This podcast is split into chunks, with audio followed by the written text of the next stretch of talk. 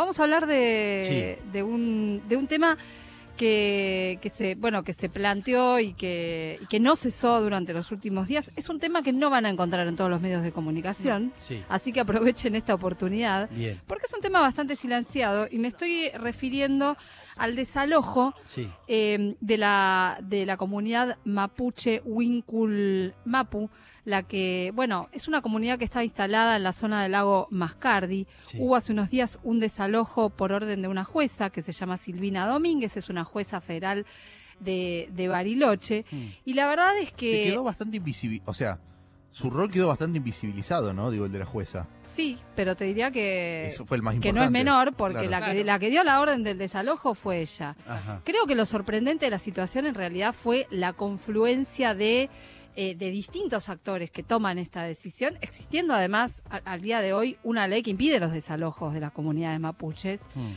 Eh, y, en este caso, bueno, se fueron sucediendo una, una serie de- de conflictos, había muchas causas pendientes, pero hubo una que detonó esto y no sabemos bien por qué, ahora esto lo vamos a hablar en, en una nota.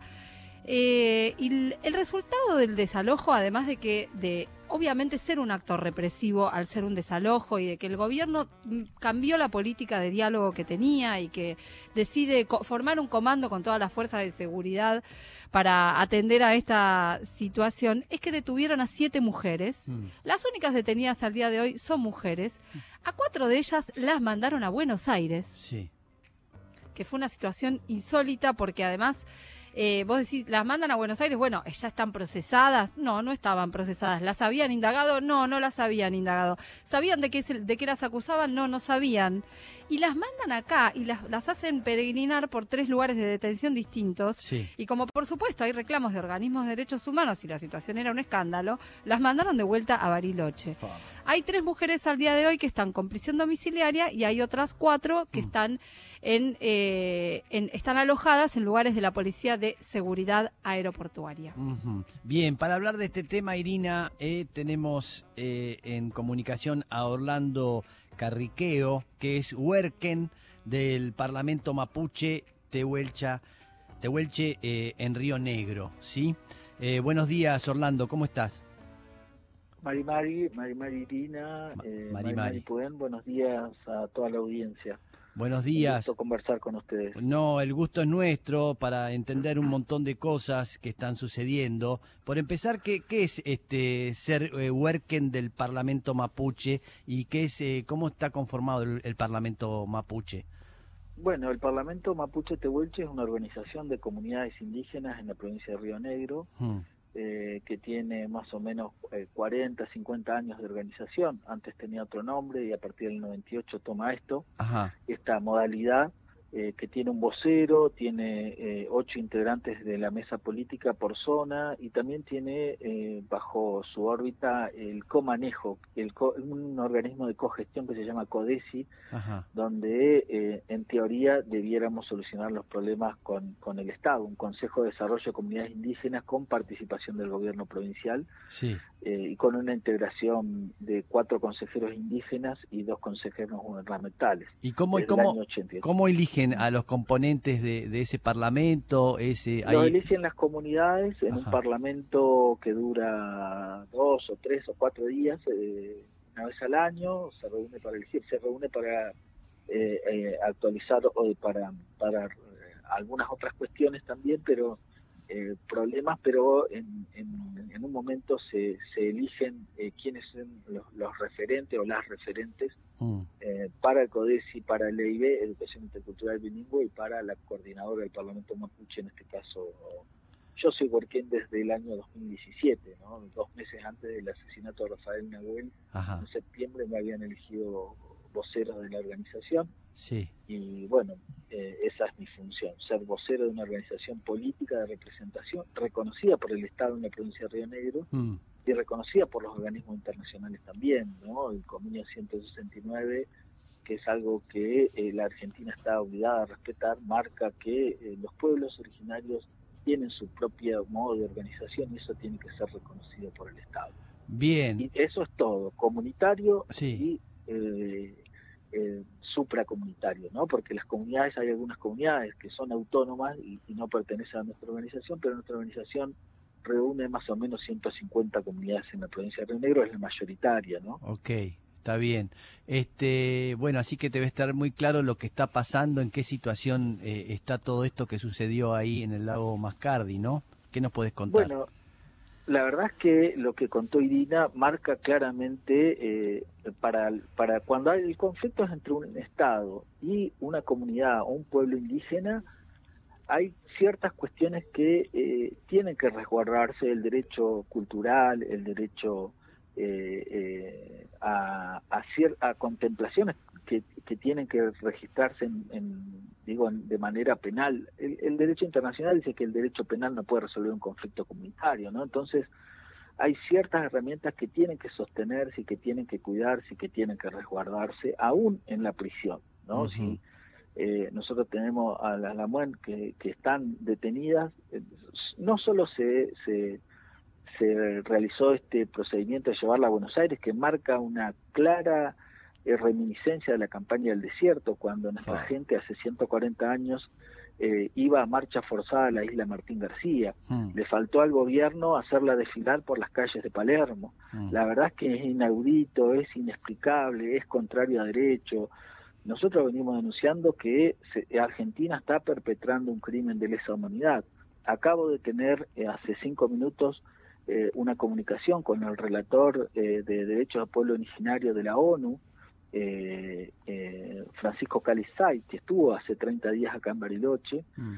y, contándole la situación, dándole la denuncia, él va siguiendo eh, con mucha preocupación.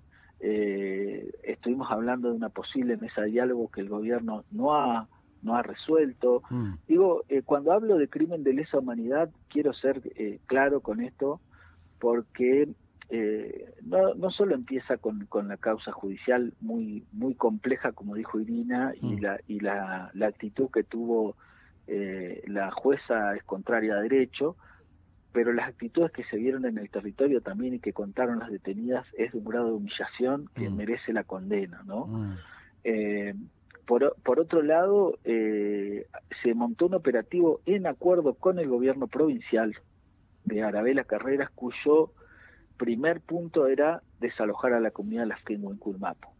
Mm. Se hizo con orden judicial una orden que se libró en una semana, mientras más de 20 casos que tiene eh, la, misma la misma jueza eh, tienen tenía un canal de diálogo, ¿no? que mm. buscaba eh, no criminalizar o tratar de resolver lo que tiene que resolver en este caso, que son las tierras. Mm. Orlando. decir que este no es el único conflicto del pueblo mapuche en la provincia de Río Negro. Mm. Tenemos mucho más conflicto y lo queremos abordar. Por eso la mesa de diálogo no va a mm. estar centrada solo en este conflicto, sino un abordaje mucho más integral, ¿no? Orlando, buen día. Irina Hauser eh, te saluda. Eh, Mari Mari Irina. Mari Mari justamente por lo que, lo que decís, a mí me, me llama la atención y quería preguntarte cómo no, lo analizás vos. ¿Qué fue lo que cambió? Porque había una línea de diálogo con el gobierno nacional y en parte con el gobierno provincial también. De hecho, se venían conteniendo situaciones de, de violencia. ¿Qué fue, el, ¿Qué fue lo que determinó este quiebre, no? A mí me parece que mucha presión de la derecha, eh, las actitudes de, la ministra, y hay algo que es mi apreciación personal, pero eh, corresponde que como vocero de una organización política que trabaja en defensa de las comunidades, lo tengo que decir, que Aníbal Fernández eh, ocultó su ineptitud en el tratamiento de el intento de asesinato de la vicepresidenta y volcó todo eso que fue agenda nacional en las últimas 72, o eh, tantos así que eh, el, el, encuentro de mujeres estuvo atravesado por, por, por, esta discusión, ¿no? Por este reclamo, y volcó todo, todo un comando unificado donde mintió desde el primer momento. Mintió porque no es solo que eh, entraron desarmados, nosotros denunciamos y mostramos las pruebas y le mandamos una carta al presidente, donde vemos equipos tácticos con armas de guerra y perros entrando al territorio. ¿No? Eh, dijo que eran 250 integrantes de la fuerza de seguridad. Hay entre 500 y 1000 integrantes. La semana pasada, en los primeros días del operativo, había cuatro retenes que con armas largas revisaban todos los autos, no solo la documentación, sino revisaban los baúles. Triste reminiscencia de la dictadura militar. Eso se levantó porque por el turismo. Entonces, eh, escondieron una decisión de vialidad que decía que retrasaba mucho el tránsito y ablandaron esos retenes. Los soldados, las, personas de seguridad están en Bariloche. Exigimos que el gobierno en las próximas horas levante el operativo Cacería de Mapuches, que implica también Ay, se, cortó. Estamos hablando con Orlando Carriqueo, que es Huerquen del Parlamento Mapuche Tehuelche en Río Negro. Sabes que ayer este, este operativo conjunto de fuerzas de, seguridad volvió a actuar en el lugar. Estaban, estaban por hacer un ritual mm. y fue rarísima la escena porque incluso estaba llegando un grupo de abogadas y abogados que iban a asistir a la gente de la comunidad y algunas de las, de las detenidas y les están en los videos, ¿eh? y les empezaron a, tirar gases, eh, pero de la nada. Yo decía, ¿qué es esto? Viste, no, no, realmente era una, no, es que había alguien generando una situación de provocación. O de. No, no, estaban las abogadas bajando del auto y estaba por iniciarse este ritual. No, lo más raro es que, indudablemente, cuando pasa eso, hay una orden siempre hay una orden que dice hay que tirar gases, hay que reprimir, hay que tal cosa, como lo que pasó en gimnasia, qué sé yo, lo que pasa normalmente. Alguien toma la decisión y ahí es donde uno no entiende bien cuál es, cuál es, qué, cuál es la intención de todo esto, ¿no? Eh, tenemos en línea, sí, felizmente está de nuevo eh, Orlando Carriqueo. Hola Orlando, ¿me escuchás bien? Hola, Sí, sí, Se cortó. Eh, venía, venía diciendo y denunciando que eh, hay un helicóptero que está sobrevolando y que sube las tropas a la montaña porque quedó parte, eh, quedó parte de la comunidad que escapó montaña arriba sí. y que lo están buscando. O sea, miente el ministro cuando dice nosotros estamos protegiendo esto mm. y no hay persecución. Yo exijo que el gobierno pare esta cacería humana en las próximas horas, mm. se siente a dialogar, devuelva al territorio comunitario eh, de una machi, una autoridad espiritual, eso es un delito, por eso denunciamos un delito de lesa humanidad. Recién me he comunicado con gente del CELS mm. que coincide con esto, estamos redactando una denuncia, vamos a hacer un, un, reclamo internacional con esto. La verdad es mm. que es muy grave y, yo lamento que eh, el Frente de Todos no no, no visibilice esto, ¿no? Mm. Pero ayer eh, la presentación del CELS recogió en, en, pocas horas más de 300 organizaciones que llaman al diálogo. Me parece una locura. Eh, y, le voy a dar un, un dato más, ¿no? Que, que, no puede pasar en esta democracia, ¿no? Eh, va a nacer en las próximas horas un bebé mapuche en cautiverio. Y esa es una ignominia en un Estado democrático que ha defendido las banderas de los derechos humanos. Por eso insisto que la bandera de los derechos humanos hoy le queda grande a la Argentina. Esto claramente es terrorismo de Estado, es un delito de lesa humanidad y todo viene por un conflicto territorial que en los últimos 100 años el gobierno no lo ha solucionado. Orlando. No, solo con el pueblo mapuche, sino con todos los pueblos indígenas de la Argentina. Sí, claro. en, sí, ¿eh? en el norte, en todos lados, sí, seguro. Eh, Orlando, recién describías un operativo desproporcionado, ¿no? Como 500 eh, agentes o más. Entre 500 y 1000 agentes. ¿Cuánta gente integra esta, esta comunidad y quiénes son los que reclaman ese territorio? Bueno, eh, la, la, comunidad tiene varias familias, eh, tenía casas que fueron destruidas, el rego, el lugar sagrado, no sé cómo, cómo está, estamos uh, consultando eso, es muy grave eso para, para el derecho indígena también, para las comunidades. Eh, tiene eh, eh, parques nacionales, que fue un histórico apropiador de territorio, de, de, hecho Parques Nacionales se conformó en 1938, ¿no? Eh, parques Nacionales 1, el obispado eh, desistió por un pedido de intervención que nosotros hicimos con el Papa el año pasado, eh, que había iniciado un reclamo. Digo, eh, hay un problema territorial que incluye privados también, privados que raro no vinieron a comprar en el 2019 y 2018, ¿no? Cuando ya habían matado a Rafael Nahuel y cuando era una zona de conflicto, ¿no? Es raro ese negocio inmobiliario ahí, ¿no? Ah. ¿Cómo, llegado, ¿Cómo llegó esa gente a comprar, mm. a comprar un problema o a mm. generarlo, ¿no? Mm. Y detrás de eso hay gente del PRO, ¿no? Financiando todo esto, eh, está Bursaco en la zona también, que eh, ha tenido un triste papel, ¿no? Entonces, hay una presión eh, al gobierno nacional de parte de la derecha, Mm. de parte de Patricia Bullrich, de parte de eh, los sectores eh, que, que siempre han pedido mano dura con las comunidades. Hay un discurso de terrorismo, hay se reflota la idea del RAM, algo que inventó Patricia Bullrich con un informe RAM, Mm. ¿no? Eh, y que y que claramente todo eso eh, es contrario a derecho, ¿no? Para para para corrernos del territorio usan distintos argumentos Sí. y utilizan a la justicia, porque la justicia claramente está siguiendo las órdenes políticas y eso es gravísimo, ¿no? Se queja al frente de todos de que los jueces hacen lo que le dicta eh, juntos somos junto, eh, el PRO, pero la verdad es que acá la jueza está siguiendo las directrices del gobierno nacional y eso es grave, ¿no? Y marca el grado de cadencia que tiene la democracia en Argentina y el grado de cadencia que tiene en la representación política. Me Ajá. parece que el ministro Fernández ya debiera haber renunciado, Mm. ¿no? Y que si esta situación continúa, nosotros vamos a vamos a, a hacer un llamado a que los diputados traten eh, traten un, un inicio de juicio político al presidente. O sea, cometer un crimen de lesa humanidad eh, en, un- en, en un gobierno democrático es gravísimo, Mm. gravísimo.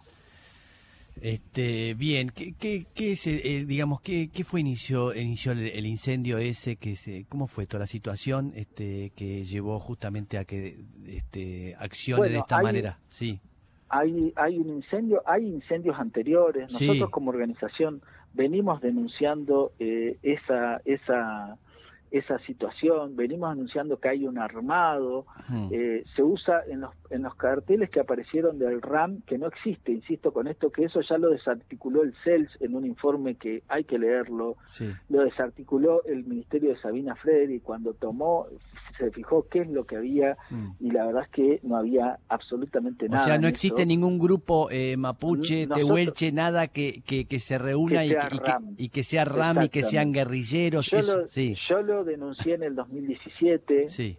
lo vengo diciendo de hace una, sema- hace una semana, advertí esta situación de un acuerdo político entre el gobierno nacional y la provincia cuando le pidieron la renuncia a Magdalena Darda, Mm.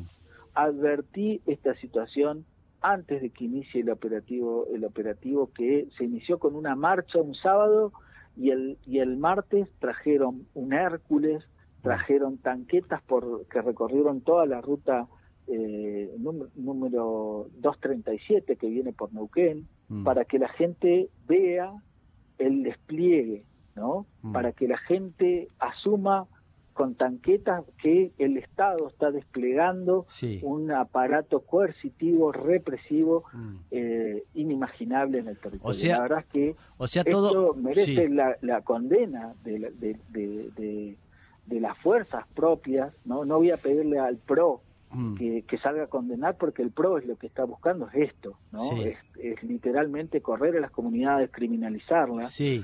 Eh, y, y- eso es, es muy grave. Y sí, ¿qué te parece? Estamos hablando con Orlando eh, Carriqueo, eh, Huerquen del Parlamento Mapuche y Tehuelche de Río Negro, pero este mm, digo, todos, todo, todo esto es para eh, demonizar, ¿no? Este, a, lo- a los este, mapuches, tehuelches, eh, con la intención de eh, quedarse o hacer un negocio inmobiliario. Eso es lo que nos querés decir, ¿no? El, el motivo de todo Hay esto. un negocio mari- eh, inmobiliario y extractivo. Nosotros estamos eh, teniendo conflicto con las empresas mineras, con Mm. las forestales. Eh, hubo un asesinato de un peñi en otro conflicto de Quenquentreu hace- el año pasado en el Bolsón. Mm, Eh, eh, tenemos conflictos por el, el proyecto de hidrógeno verde, pero fundamentalmente tenemos un atraso en la discusión territorial en la Argentina, tenemos más de 100 denuncias en la Fiscalía de Estado sobre apropiación ilegítima del territorio, mm. eh, y la verdad es que hay un racismo estructural que no permite Mm. eh, la discusión de igual a igual, entonces parece que el diálogo es el diálogo del menosprecio, Sí. el diálogo que impone ¿Cómo, el cómo es, racismo. eh, Orlando, cómo es la relación con la gente que vive ahí? Este, ¿Ahí hay una discriminación eh, directa eh, eh, con, con los mapuches, con los Mire, tehue- eso, eso es, una, es una discusión, porque el Estado eh, eh, pretende que eh, cada comunidad discuta su pertenencia territorial posterior a la campaña del desierto. Entonces, lo que dice el Estado, bueno, si su familia no nació ahí, usted no le pertenece estar ahí en el territorio. Mm. Entonces, yo creo que tenemos que llevar la discusión del Estado a, al, al proceso donde inició una campaña del desierto y que esa campaña del desierto implicó hace 140 años la incorporación de 143 millones de hectáreas, mm. muchas de las cuales están repartidas en pocas manos. Mm. Benetton, hoy Lewis tiene un, lago encerrado y el gobierno de Río Negro ha, ha, apelado el fallo, ¿no? Ha apelado el fallo que exigía la apertura de ese camino, ¿no? Ojalá Aníbal Fernández pusiera todo dispositivo, este dispositivo para entrar al lago escondido mm. y no lo hace. Entonces hay un problema eh, de la extranjerización de la tierra, hay un problema histórico que viene de un genocidio que el Estado no ha reconocido mm. y eso lamentablemente no permite solucionar mm. un problema que es político y es social, no es un problema de seguridad. Quiero ser claro con esto, la Argentina tiene un problema político con los pueblos originarios como lo tienen muchos países de Latinoamérica. Totalmente. Y si la herramienta no es mm. el diálogo, si no mm. es el reconocimiento de ese genocidio, no vamos a llegar al entendimiento. ahí está. Nosotros no estamos pidiendo que nos devuelvan toda la Patagonia, que nos devuelvan Carué, Bahía Blanca, Azul. Apenas estamos peleando pocas hectáreas de tierra que no, no son ni un céntimo de los 143 millones de hectáreas que le sacaron a nuestros abuelos porque yo tengo que decir que mi abuelo vivió la campaña del desierto, que mis padres sufrieron la fronteriza, que nosotros sufrimos la discriminación. De ese lugar de violencia mm. nosotros reclamamos al Estado que se siente a dialogar. Bien, eh, Orlando, gracias por, por esta charla y por aclararnos un montón de cosas que por lo menos los porteños desconocen. Así que muchísimas gracias, Orlando. Gracias a ustedes. Bien, estamos hablando con Orlando Carriqueo, es huerquen del Parlamento Mapuche Tehuelche en Río Negro. Ay, Dios, Siéndola así, ¿qué iba a decir? No, te iba a decir que Río Negro es una provincia que se caracteriza desde hace tiempo por no aplicar la ley de relevamiento que obliga a hacer un relevamiento territorial, ¿no? Hmm. Es la única provincia que se resiste a hacerlo. ¿Qué significa eso? Que es la puerta de entrada al reconocimiento de la propiedad originaria de las tierras, ¿no? Sí.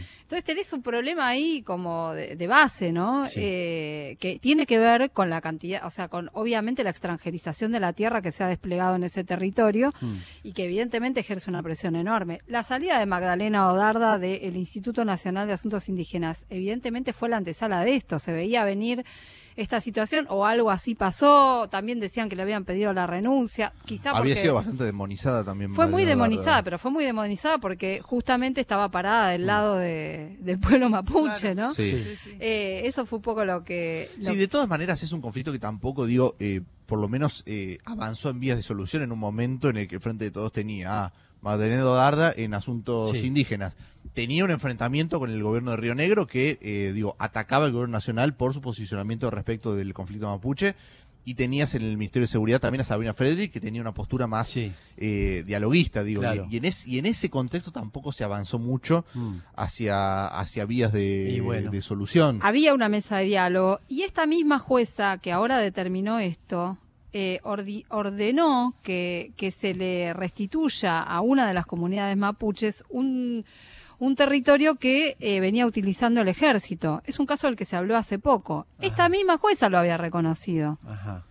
Eh, que fue un fallo también polémico en su momento, digo, polémico sí, polémico para Infobae, para La Nación y para Clarín, qué sé yo. Este, sí, depende de quién lo lea. Fue un fallo porque fue criticado. Ella fue criticada y después se le vino toda esta presión encima. Eh, Bien, no es fácil, ¿eh? ¿Eh? Cuando está el poder económico del, del medio no es fácil llevar adelante las cosas.